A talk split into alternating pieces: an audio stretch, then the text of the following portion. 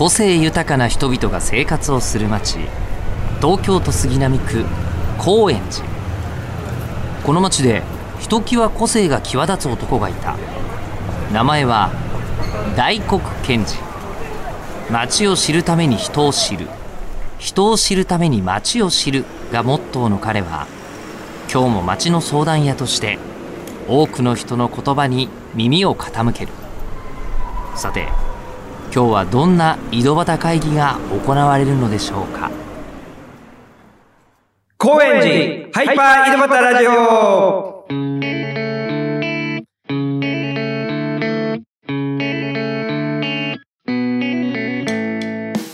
どうも、町の相談屋大黒賢治です。東京高円寺に住む人々を通して町の魅力を伝えているこの番組。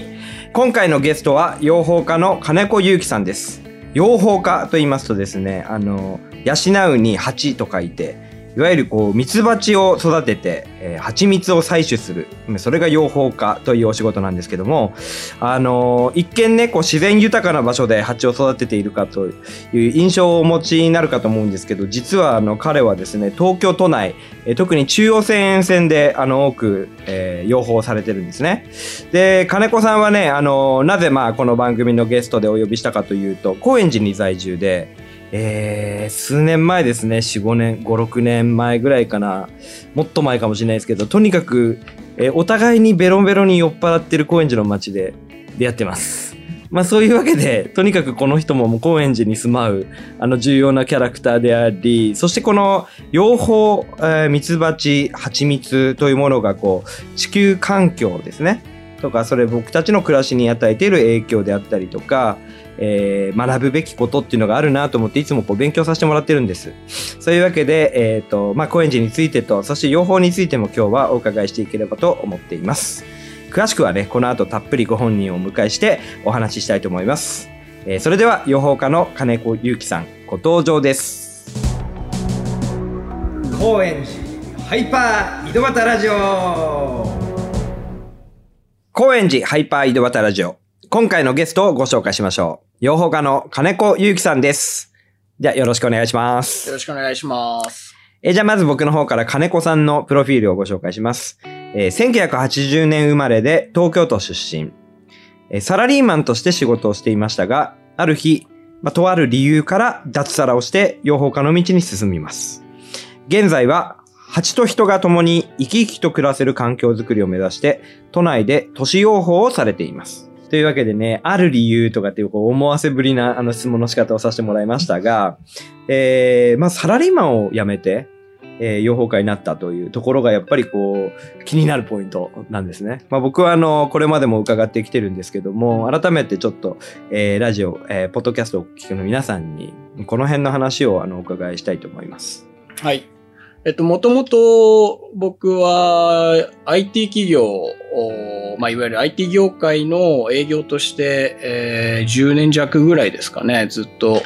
えー仕事をしていました。で、まあ、働き方だとか仕事に対して、まあ、やりがいもありながら、えー悩みだとか課題みたいなものも感じつつ働いていた時に、えー実はミツバチが世界中で激減してるっていう書籍を、あのまあ、当時前職のその会社の、まあ、すすでに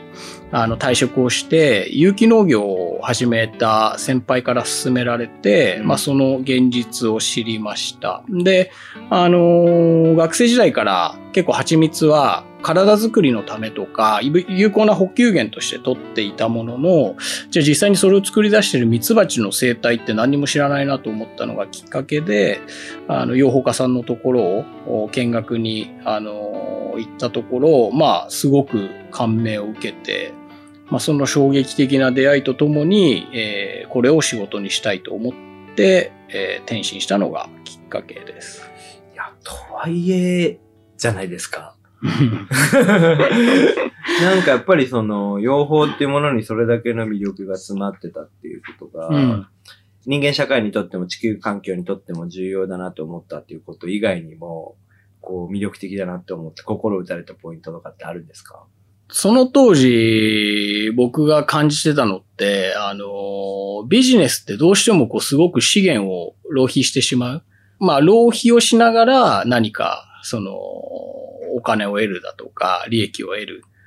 っていうのが、まあ当たり前のようになっているけど、やっぱりその、東日本大震災を経験したりだとか、まあそういった背景から、まあその仕事の仕方とか、その経済の仕組みって、まあ何なんだろうみたいなところを感じている中で、まあ蜜蜂の生態って知れば知るほど、どこにも無駄がないし、なんだったらプラスの循環をこう、どんどんどんどん、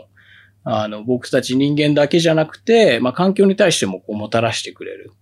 というところに、やっぱりすごく衝撃を受けたのと、まあ、あとはなんかこう、ちょっとニッチじゃないですか、養蜂って。まあそうなんかですよね。、なかなかお目にかからないすごく知られてない部分が、特に都市に生きてると知られてない部分が大きいかなと思って、まあ、であれば、あの、営業の、その今まで学んだノウハウだとかスキルっていうのも、まあ、その認知してもらうだとか、この世界観を広めるってところで活かしていけるのかなと思ったのが、まあ、大きいですかね。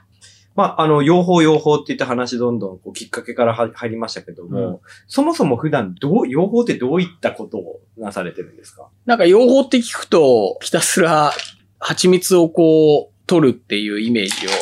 まあ皆さん持ってると思うんですけど、その蜂蜜を取るっていうのは、イコール、とてもこう、元気な蜜蜂たちを、あの、育て上げてあげないと、その収穫できる分の蜂蜜っていうのはもたらされないので、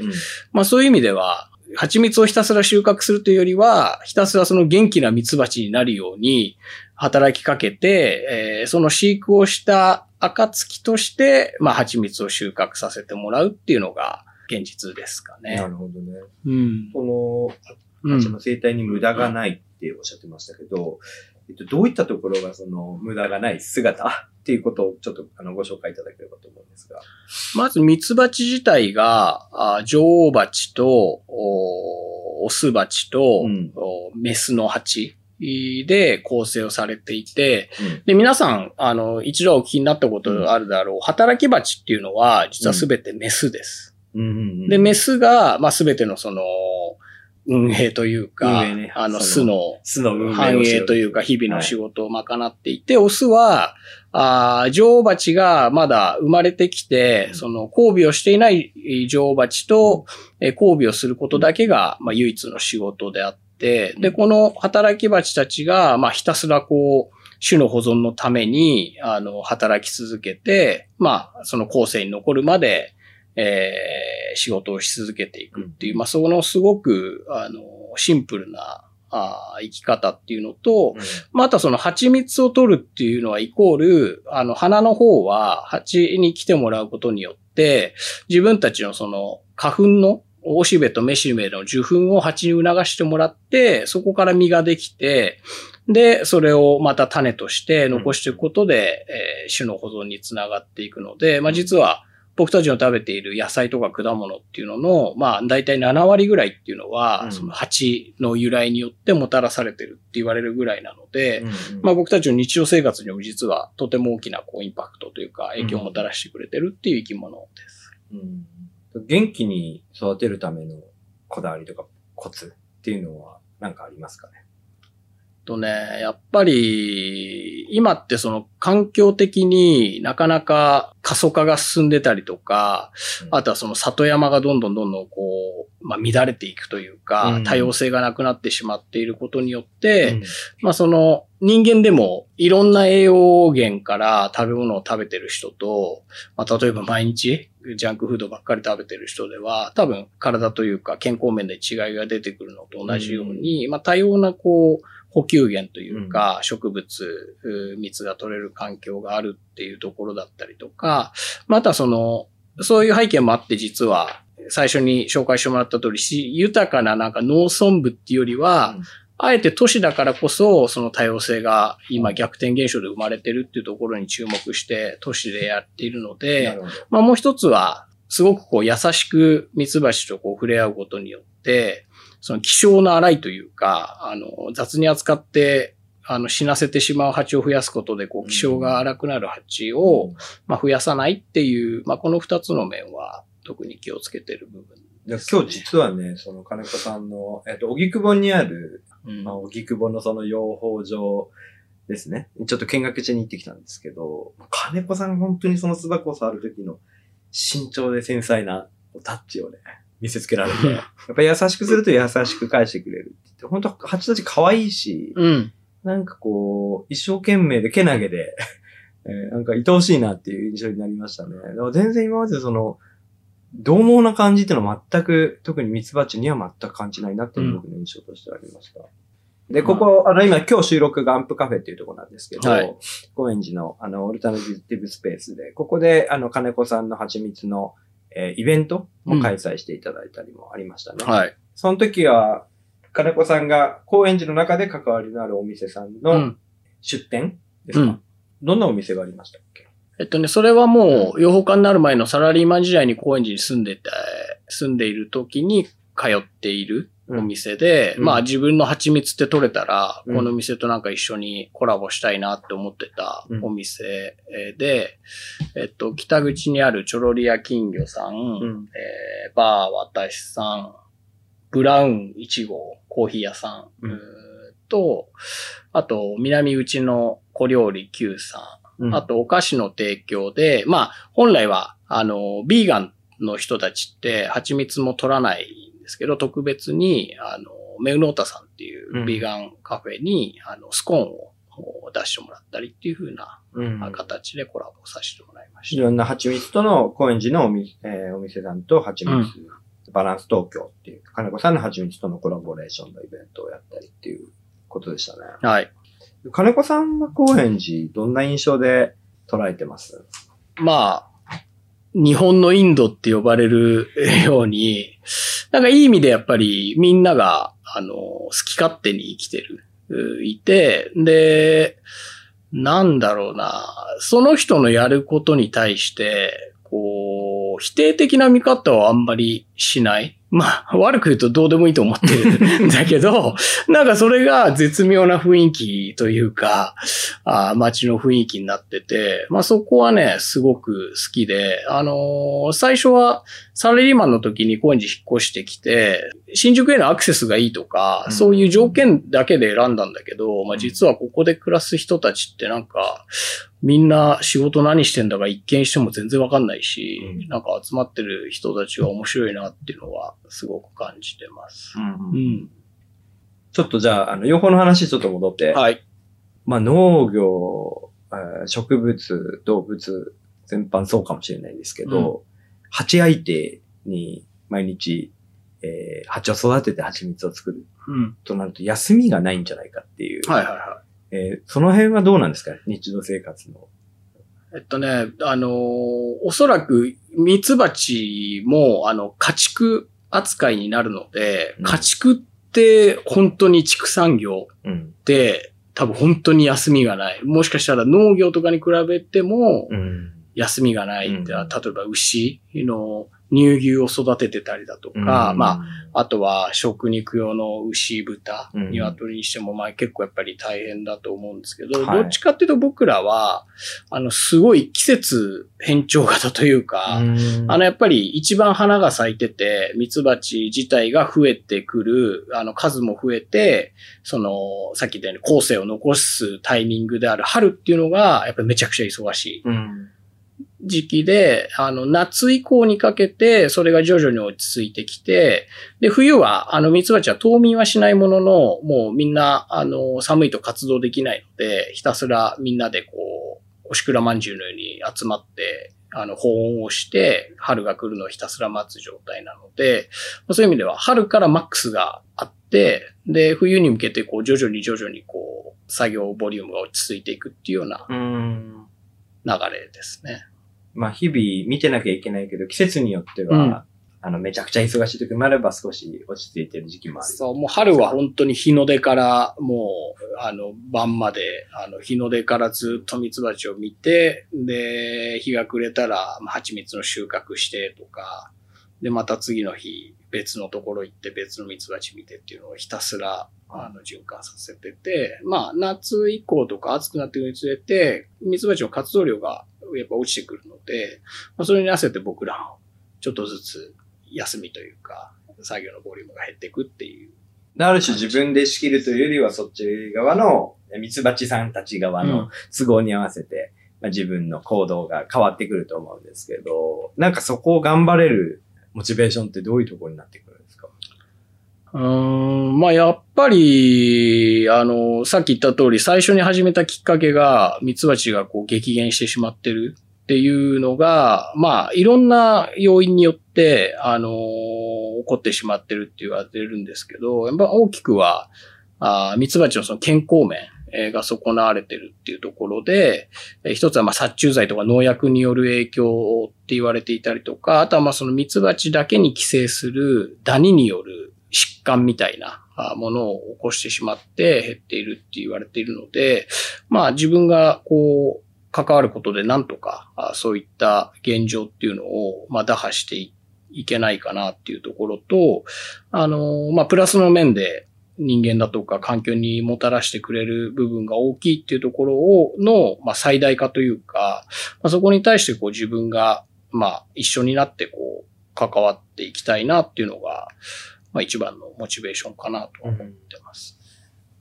で養蜂していって、よかったとか、うまくやったとか、うんその養蜂の醍醐味についてもお伺いできればと思います。やっぱり、こう人に評価してもらうというか、分かってもらう瞬間って、蜂蜜をあの食べてもらう瞬間だと思うので、うん。やっぱりその食べてもらった時に、まあ今まで食べてたのと全然違うだとか、あの、花の香りがするだとか、まあそういう、あの、反応をもらえると、まあやっぱり、あの、蜂蜜の業界ってちょっと残念ながら、あの、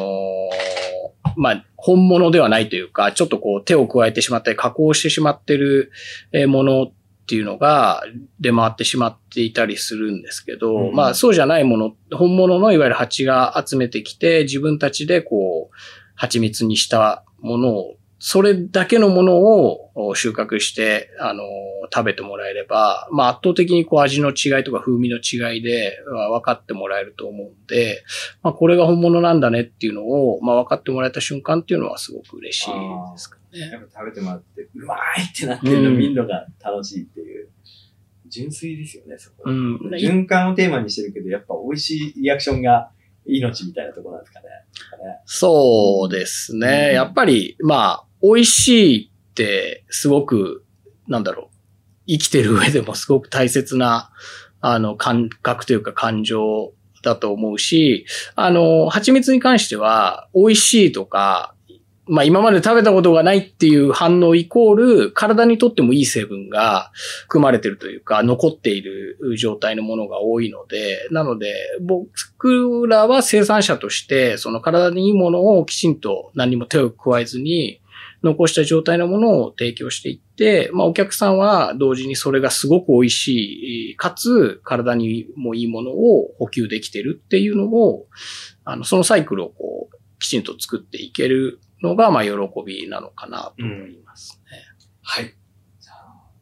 まだまだね、多分お話は尽きないんですけども、えー続きは次回の配信で、えーお送りしたいと思います。えー本日のゲストは、養蜂家バランス東京の金子祐樹さんでした。ありがとうございました。ありがとうございました。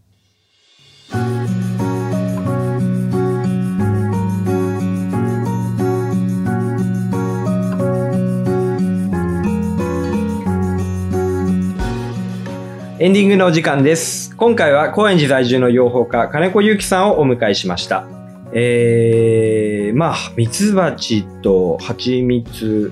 についてね、僕も本当に金子さんにもう興味津々で、数年前からあのことあるごとに話を聞いていて、もう多分この、えーポッドキャストの尺の中ではね、あの収まりきれない、なんでいろんなキーワードが散りばめられてると思うんですけども、それとまあ高円寺のお店をどうつなげるっていうところとかはね、これからまた来週に向けて、えっと、紹介できるだけしていきたいんですけども、えー本当にディープな世界なので、興味ある方はね、自分で調べるなり、金子さんに連絡取ってみるなりしてみて、この先の道に広がっていあの行くきっかけになればいいんじゃないかなと思ってます。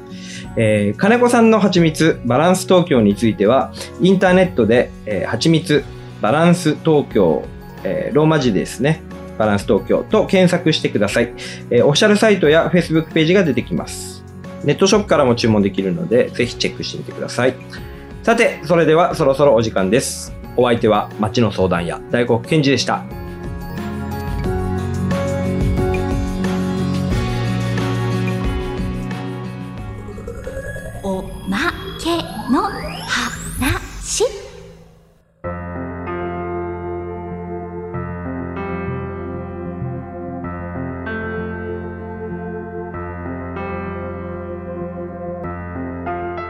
えー僕は自分自身を宇宙人だと思ってるんですね。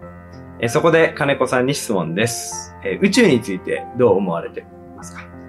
あんまり明確なイメージは実はあできてないけど、やっぱり宇宙って全ての、あの、もう地球だったりだとか、僕らもそうだけど、全ての生命体の、あの、発祥の場所というか、あとはいうものの、生きていて実は宇宙をイメージするって、なかなかないので、なんかそういう意味では、そこには、あの、すごく希望を持ってたいし、えーあとはなんか、余白を持っていてほしい。えーなんか自分のこうありたいとかでもそうだし、